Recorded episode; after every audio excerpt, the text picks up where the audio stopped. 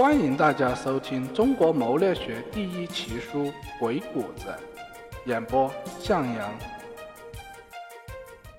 第十四节管理谋略篇，故事四：审时度势。楚霸王把握良机，善于把握事态发展变化的局势，抓住有利的时机，是成事的必要条件。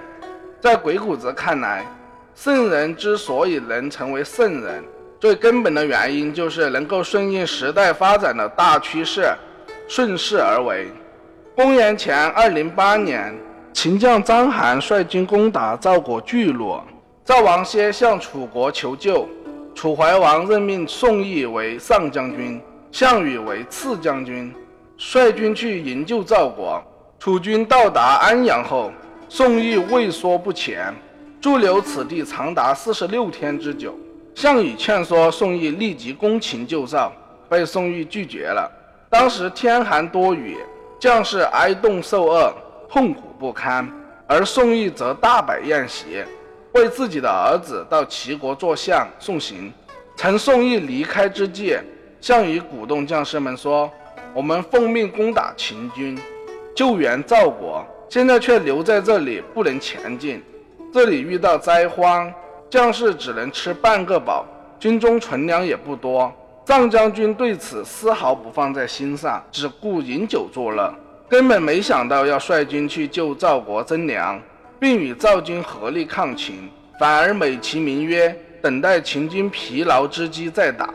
如果强大的秦国攻击刚刚复国不久的赵国，必然能把赵国灭掉。赵国被灭掉之后，秦军只会更加强大，根本无机可乘。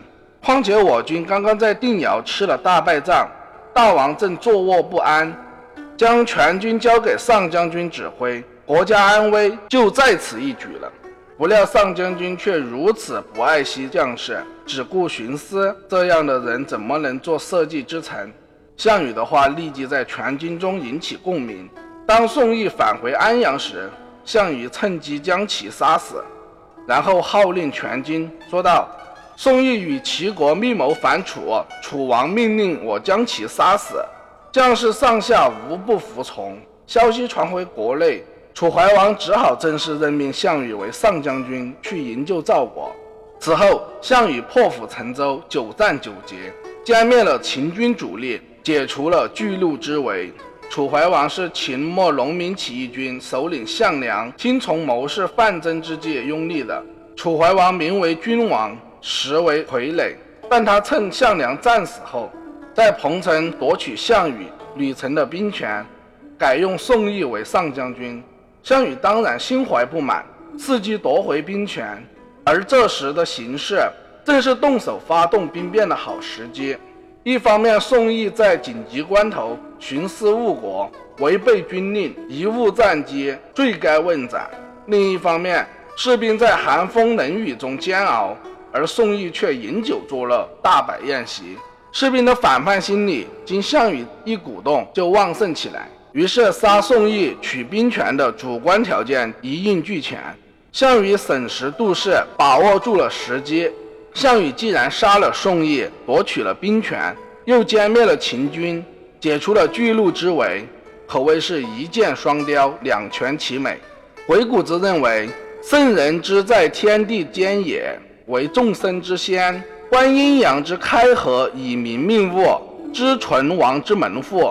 筹策万类之始终，达人之心理，见变化之正焉，而守思其门户。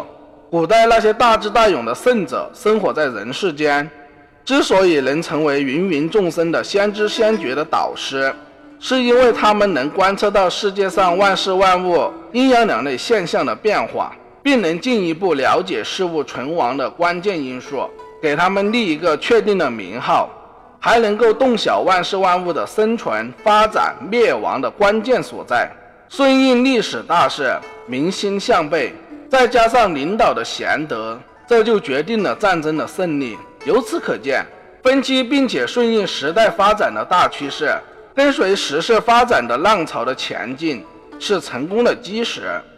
好了，本节播讲完毕，感谢大家的收听，再见。